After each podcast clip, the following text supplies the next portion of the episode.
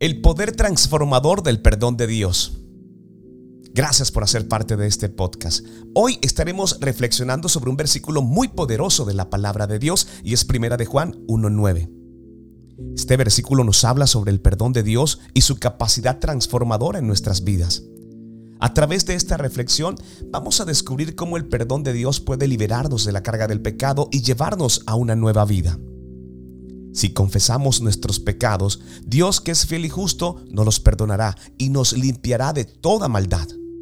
Esta es una promesa maravillosa que nos muestra que aunque hemos pecado y caído en el error, podemos acudir a Dios para recibir su perdón y ser restaurados.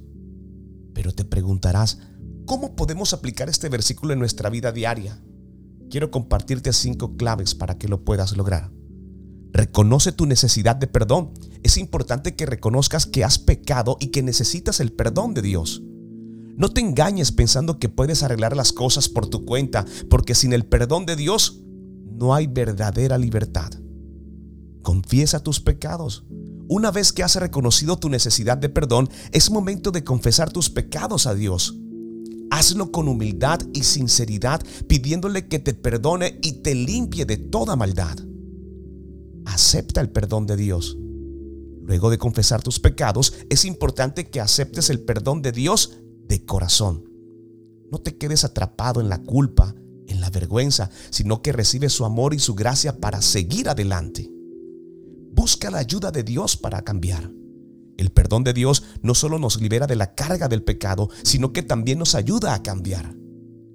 Busca hoy la ayuda de Dios para ser una persona más amorosa, más compasiva y más justa. Perdona a los demás. Finalmente es importante que aprendas a perdonar a los demás, así como Dios te ha perdonado a ti. El perdón es un poderoso liberador que nos permite vivir en paz y en armonía con los demás. El perdón de Dios es una promesa poderosa que nos ofrece la libertad y la transformación que necesitamos en nuestras vidas.